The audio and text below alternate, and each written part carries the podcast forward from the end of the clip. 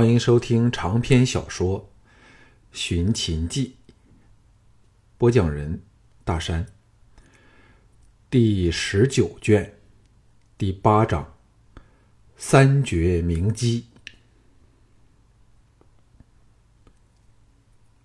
嫪毐站在厅中处，陪他的还有韩杰和四名亲卫。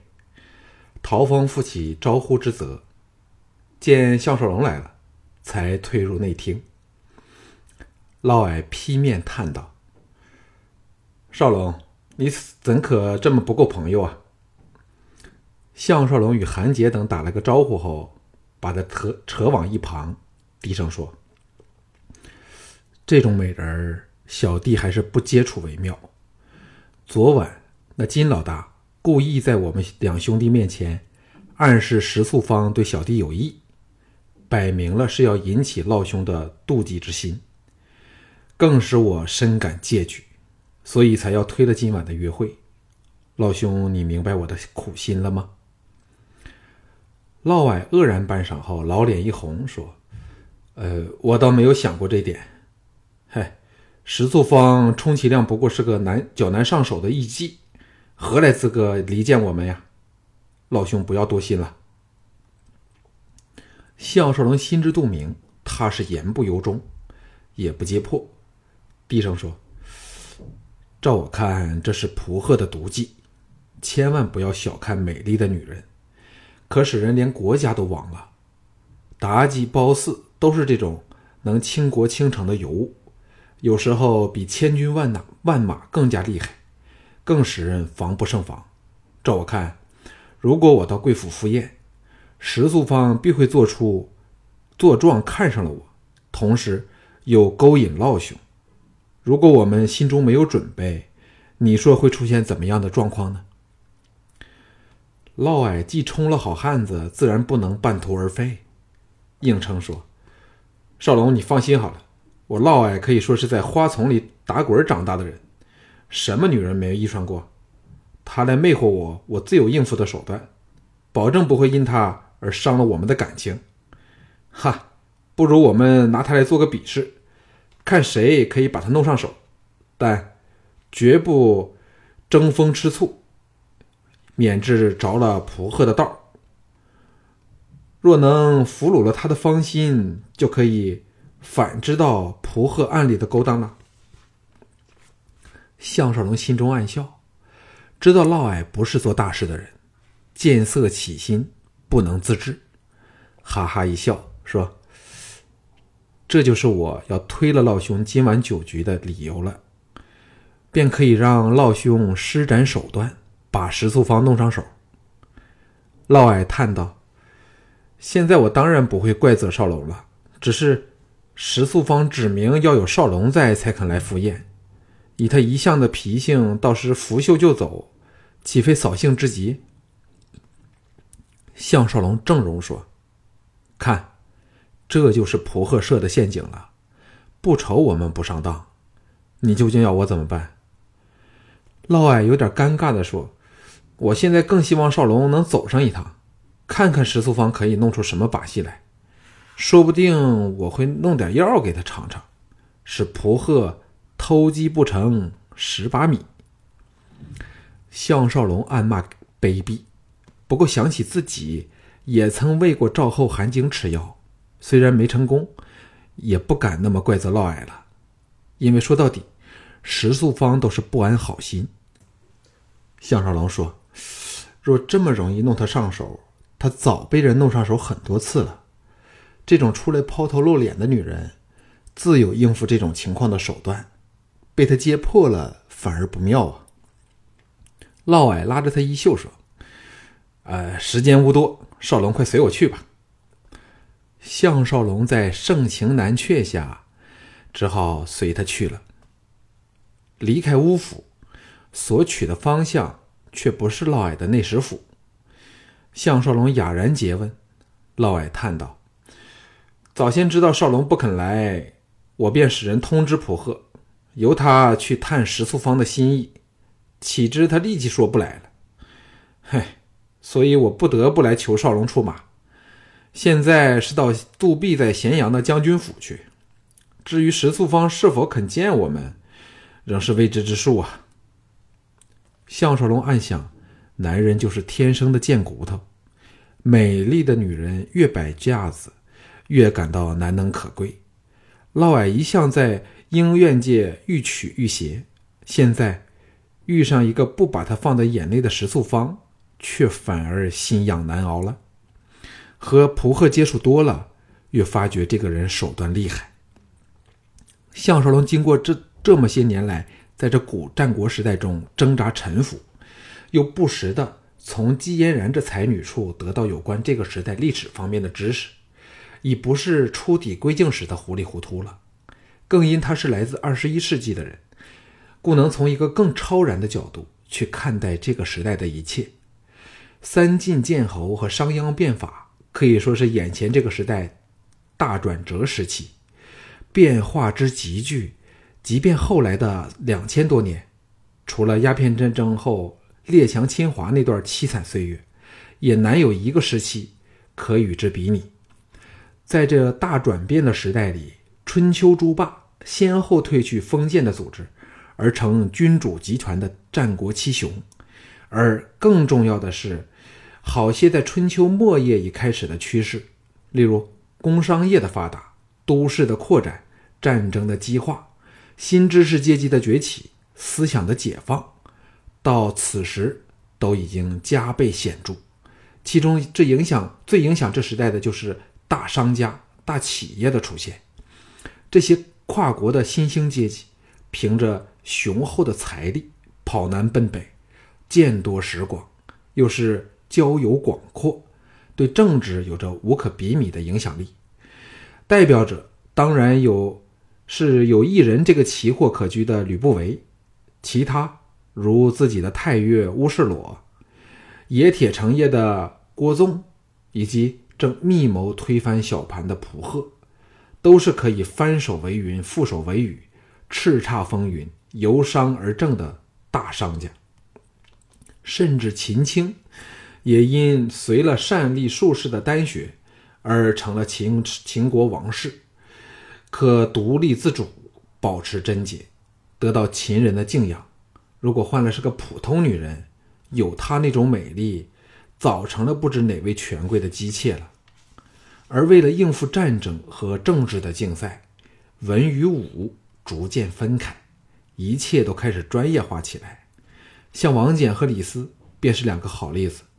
若把两个人的职权调换，保证秦政大乱，而匈奴。就杀到了咸阳来了，专业化之风吹遍各地。就兵士来说，战国之兵再不像春秋时临时征发的农民兵，甚至有像渭南五十行馆那种团体的出现，专习武技和兵法，以供统治者录用。所以，无论外战内争，其激烈度和复杂性，均非以前所能比拟。小盘日后之所以能统一六国，皆因其出身独特。使他没有一般长于深宫妇人之手的继承者那种诸般陋习，才能在这变化中，有如奔流湍急的大时代脱颖而出，雄霸天下。不过，像他这种雄才大略的人，的确是世所罕有，所以他死后再没有人可以压下这种种的力量，以致大秦朝二世而亡，非是无因呐。思量间，已到了位于城西杜壁的将军府大门外。项少龙这时也很渴望能够再见到史素芳，美女的引诱力的确是非凡。纵然明知她心怀不轨，但仍忍不住想要亲近她。这正是蒲贺此计最厉害的地方。成功的商家最懂得揣摩买家顾客的心意，实在是古今如一。大厅正中摆了一一围方席，绕着这方席设了六个席位。项少龙比较喜欢这种团团围坐的共席，轻谈起来较为亲切。杜弼亲自把项少龙、嫪毐、韩杰三人迎入厅内，众位都留在外间，另有专人招呼。杜弼的态度是前所未有的热烈，使人很难想象他以前冰冷和吝于言笑的态度。项少龙自然知道他的心意。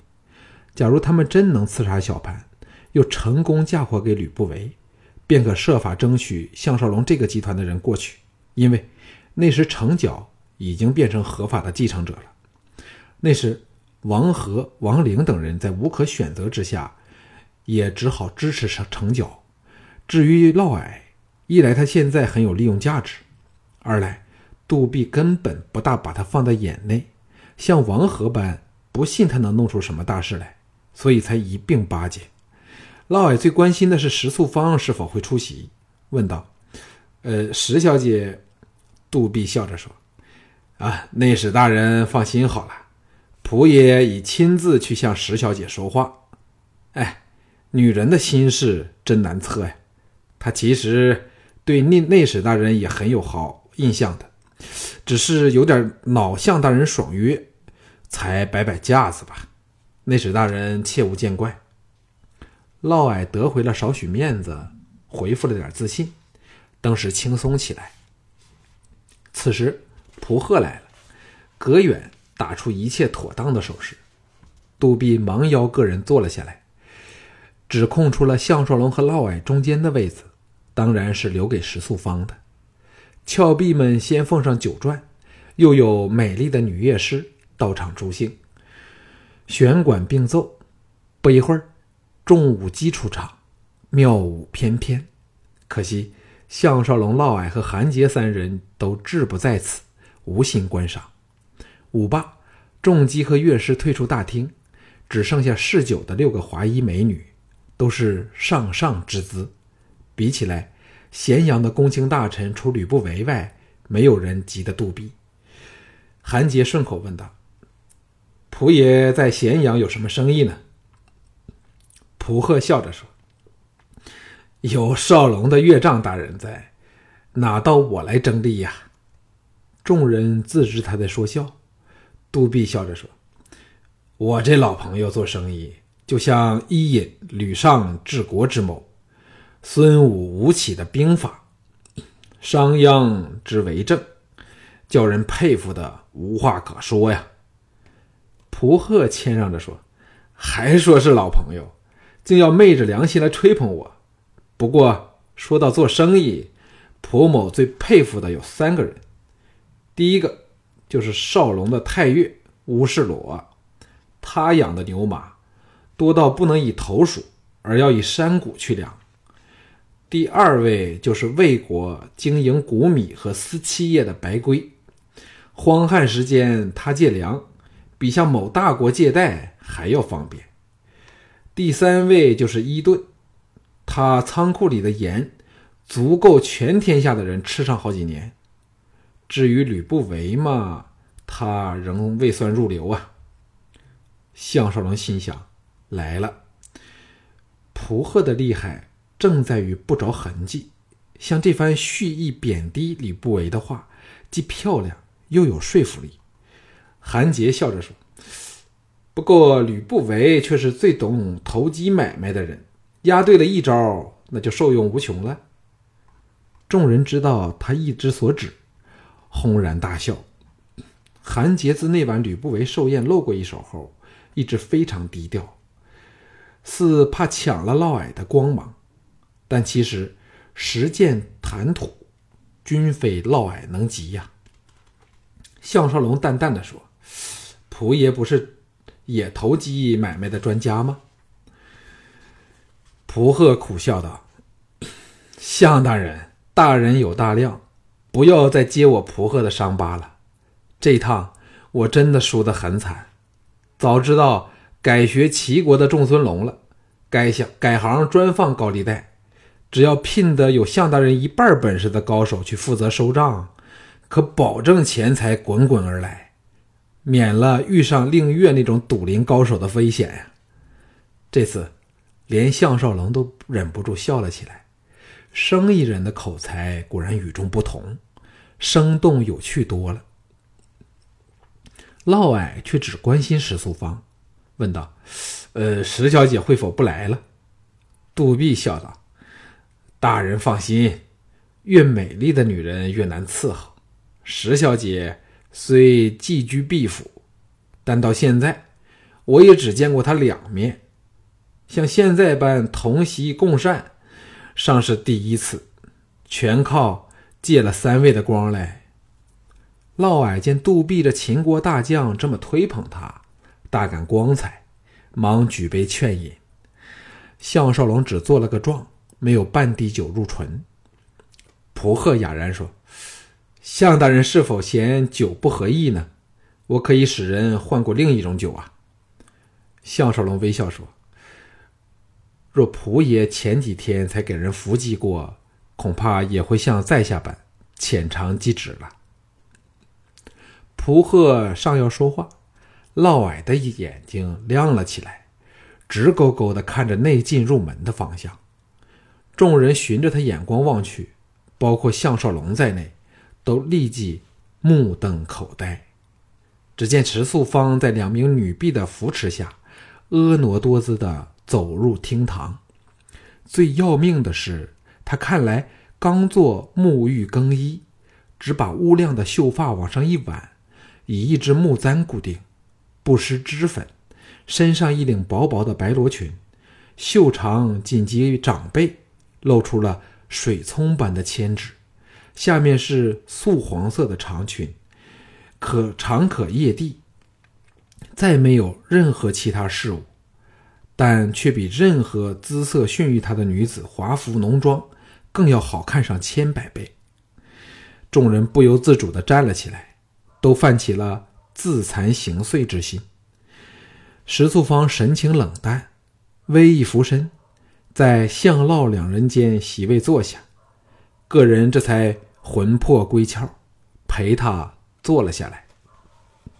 嫪毐挥退要上来侍候的晏毕。亲自为他斟酒，看来色受浑语之下，早把项少龙的警告都置诸脑后了。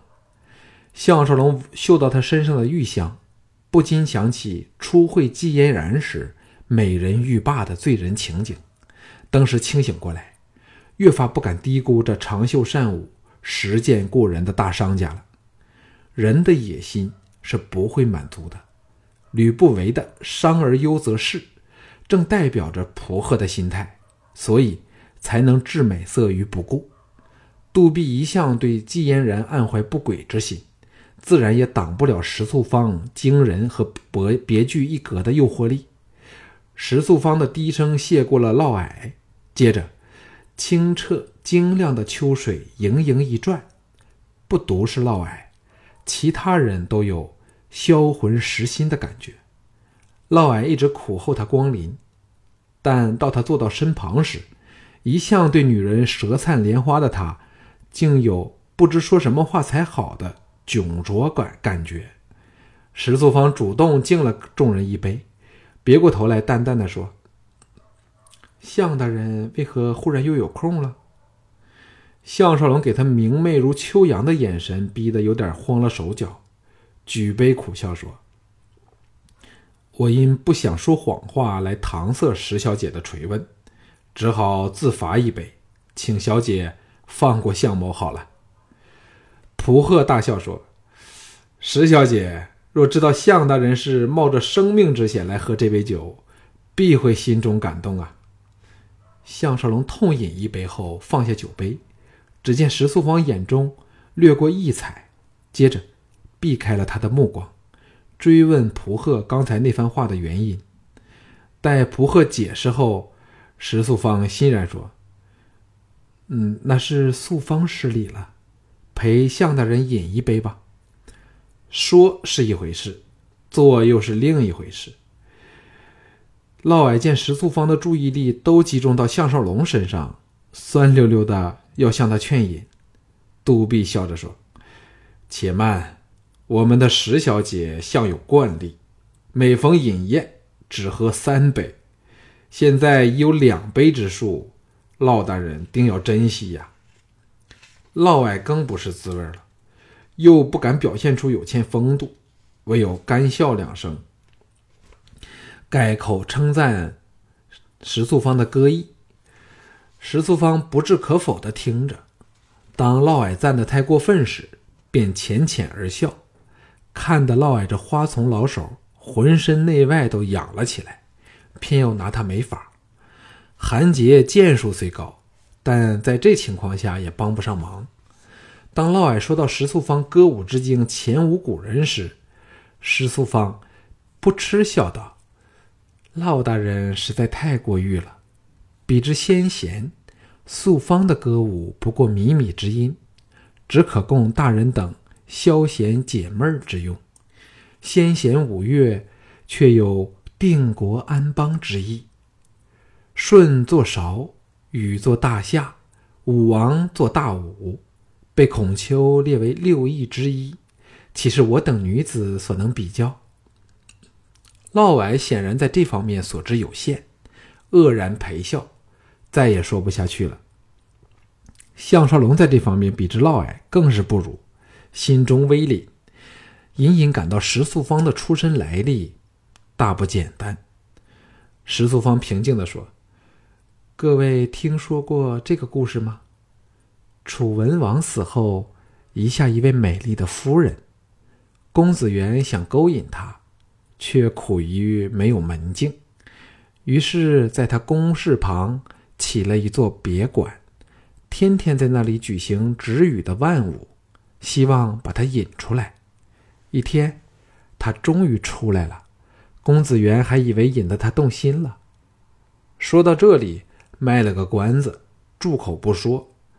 他说话口齿伶俐，口角春生，抑扬顿挫都恰到好处，连项少龙也不由听得入神。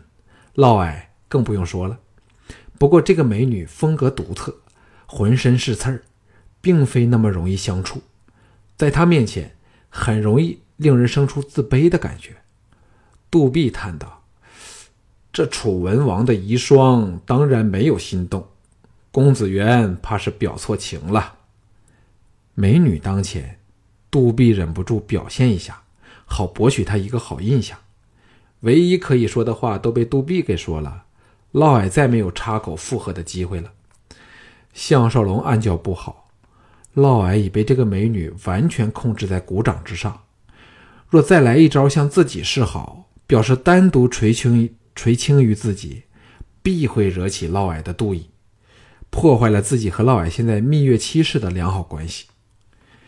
韩杰微笑说：“请小姐开恩，告诉我们这个故事的结局吧。”石素芳那对勾魂的碱水双瞳，滴溜溜的扫过众人，柔声说：“那夫人哭道：‘先君举行万舞，原是为修武备，现在公子不拿他来对付敌人，却拿他用在魏王人的身边，那可奇了。’”公子元听了，羞惭无地，马上带了六百乘车去攻打郑国。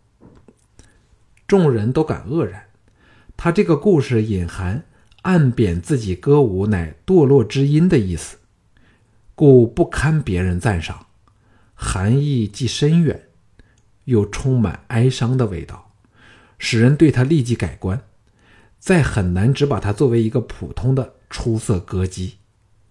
蒲鹤哈哈一笑，冲淡了不少僵拙的沉凝气氛，说：“石小姐识见之高，迥异流俗，蒲某受教了。”石素芳的美眸转到项少龙处，淡淡的说：“素芳来前，不知诸位大人在谈论什么话题呢？”项少龙正在用心咀嚼石素芳那个故事。揣摩这高深莫测的美女所说故事背后的用意，闻言如梦初醒，忍不住忍不住搔头说：“呃，嘿，好像是有关做生意的事儿吧？”众人见他神情古怪，哄笑起来。石素芳也掩嘴而笑，神态娇柔地说：“那这话题定是因仆爷而起的了。”嫪毐看得妒意大作，抢着说：“啊，小姐料事如神，正是如此。”项少龙心中苦笑，石素芳刚一出席，便把场面全控制了。像嫪毐这种平时口齿伶俐、辩才无碍的人，对着他只能间中附和两句，而自己也感到不知说些什么才好。这样的女人尚是首次遇上。杜弼笑着说：“蒲老板说起他最佩服的三个人，就是乌世裸、白龟和伊顿。不知石小姐最佩服的又是哪三个人呢？”石素芳抿嘴一笑，说：“有这么多高贤在座，何时才轮得到小女子发表意见？不如请老大人先说吧。”嫪毐看他看得神不守舍，一时间竟不知他和杜弼在说什么话，尴尬的支吾以对。韩杰见主子有难，连忙拔刀相助，说：“呃，不如由我先说。在下最佩服的就是孙武，不但留下称绝古今的兵书，当年还以区区数万吴军巧施妙计，深入大险境，大破兵力十倍于他们的楚兵。”直捣郢都，可谓前无古人后无来者呀。项少龙不由得心中暗念：前不见古人，后不见来者，念天地之悠悠，独怆然而涕下的名句。暗想，只有亲身体会过这时代战争的人，才能明白到孙武那场仗有多么的了不起。杜弼黑然说：“哈。”竟给韩大人把我心里的话说了出来。我生平也是最服孙武。石素芳明媚的秀眸来到亮矮嫪毐的脸上，后者忙说：“孙武虽是绝代兵法大家，但始终只是效力于某君某主。嫪毐最服的却是晋文公，安内攘外，成就霸业，其功业犹在齐衡之上。”石素芳无可无不可地说：“原来嫪大人是胸怀大志的人。”蒲贺和杜弼交换了一个眼色，显然像项少龙般听出了石素芳在暗讽嫪毐想当国君。嫪毐还以为石素芳赞赏他，洋洋自得起来。项少龙感到有点气闷。这酒席里的六个人，人人都各怀一心。没有半点开心见成的味道，不仅话不投机，还有种牛头不对马嘴的情况，忍不住说：“我和嫪大人刚好相反，胸无大志，最佩服的人多不胜数，却很难举出单一个人来。”好了，轮到石小姐了。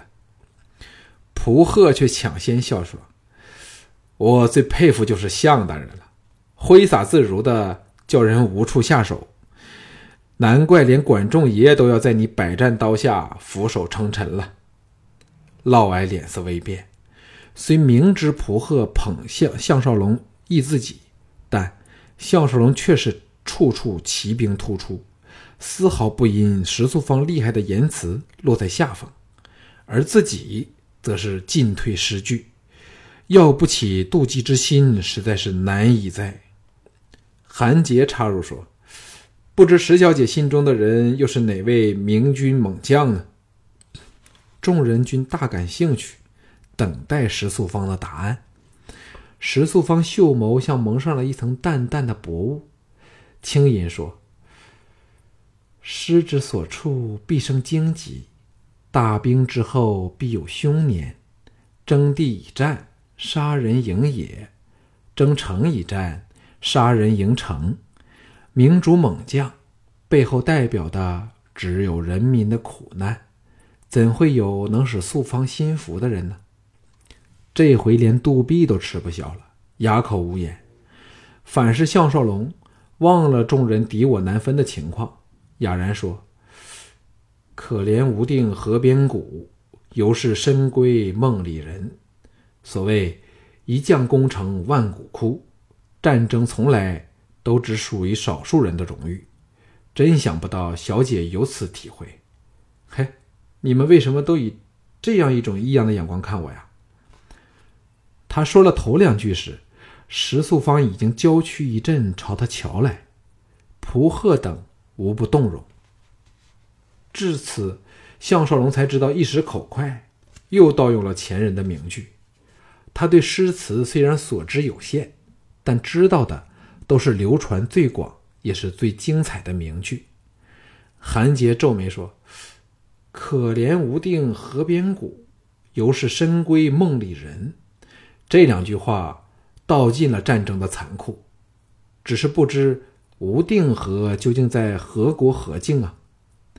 项少龙避开了石素芳瞪得大无可大、异彩连连的秀目，老脸一红，说：“呃，那可以是任何一条河，所以叫做无定河。”杜弼仔细看了他一会儿，长叹道：“难怪季才女独垂青于项大人了。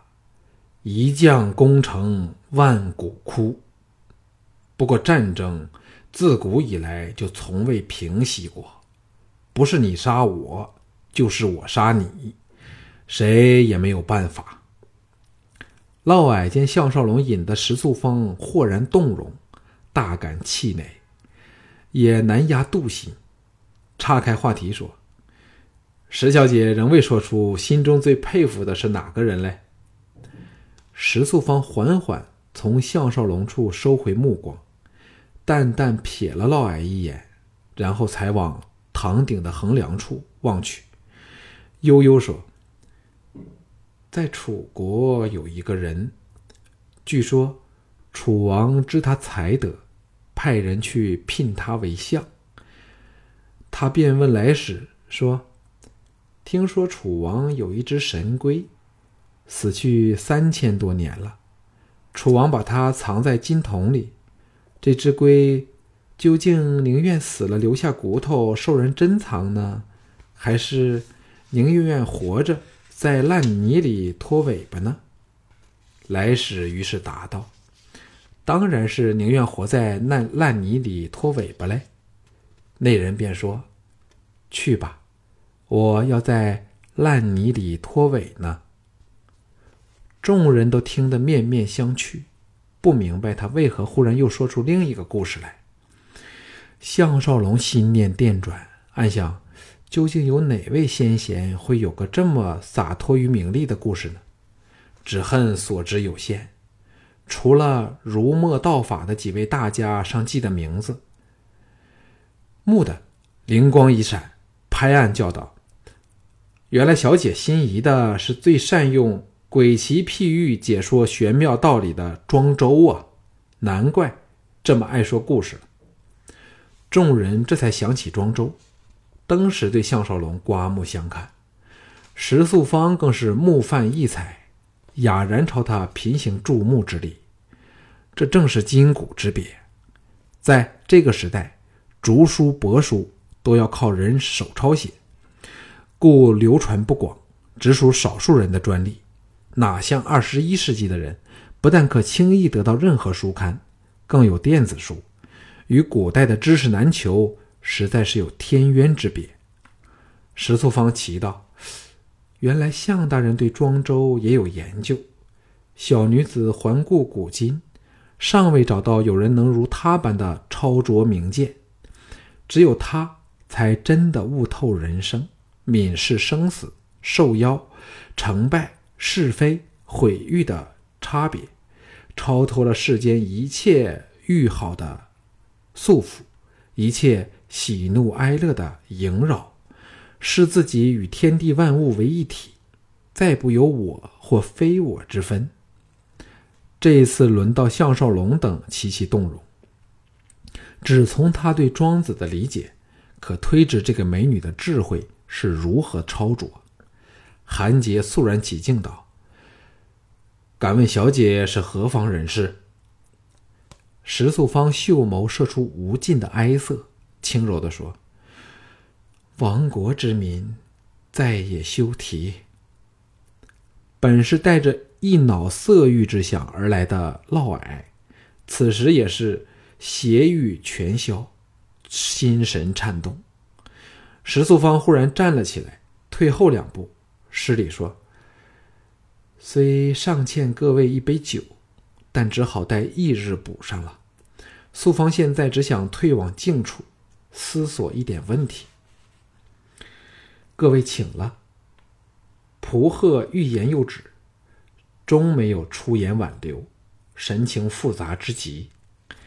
项少龙望着他无限美好的背影，暗想：此女无论才学和美貌，均足以和季嫣然与秦青相比，但显然没有他们的好运道。